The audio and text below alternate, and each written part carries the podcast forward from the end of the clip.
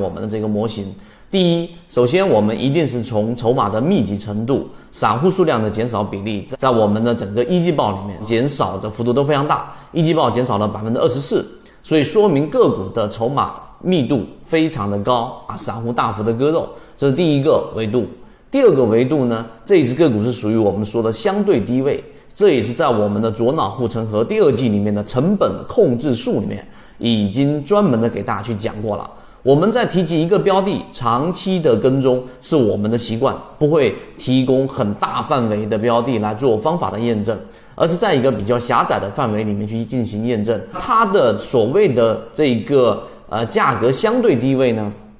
并不是单纯的从股价的这个角度来看的，而是通过我们所说的护城河，也就它的成本估值里面。所以，如果大家去听了我们之前的这一个完整版视频里面讲的彼得林奇常用的 PEG 这个估值模型，属于低估的，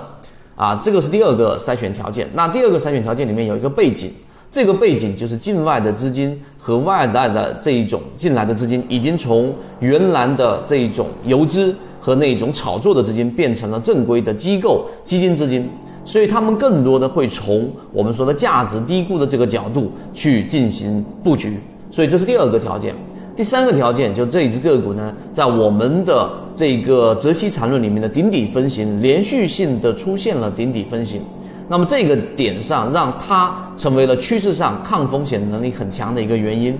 第四个原因是我们还是作为一个辅助，它是一只高控盘的强庄个股，因此它的抗跌能力相对比较强。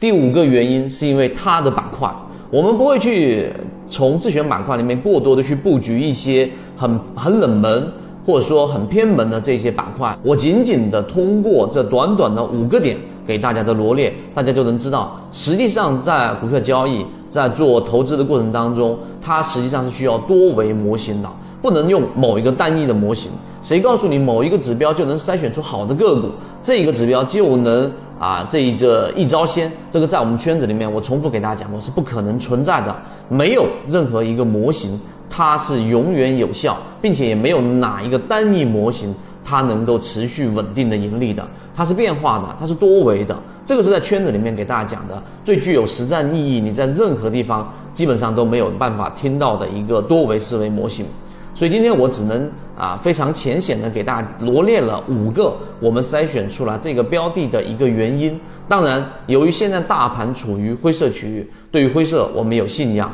所以仓位配置呢在模式当中肯定是不能太重。那我们怎么样在灰色的过程当中能够去通过低吸的模型来降低自己的成本？那这里就要用考虑到一个配置思维了。论就是一套系统，它只要你会看基础的 K 线。均线、量能等，然后运用缠论整个系统，从优质的个股当中去寻找合适的买卖点。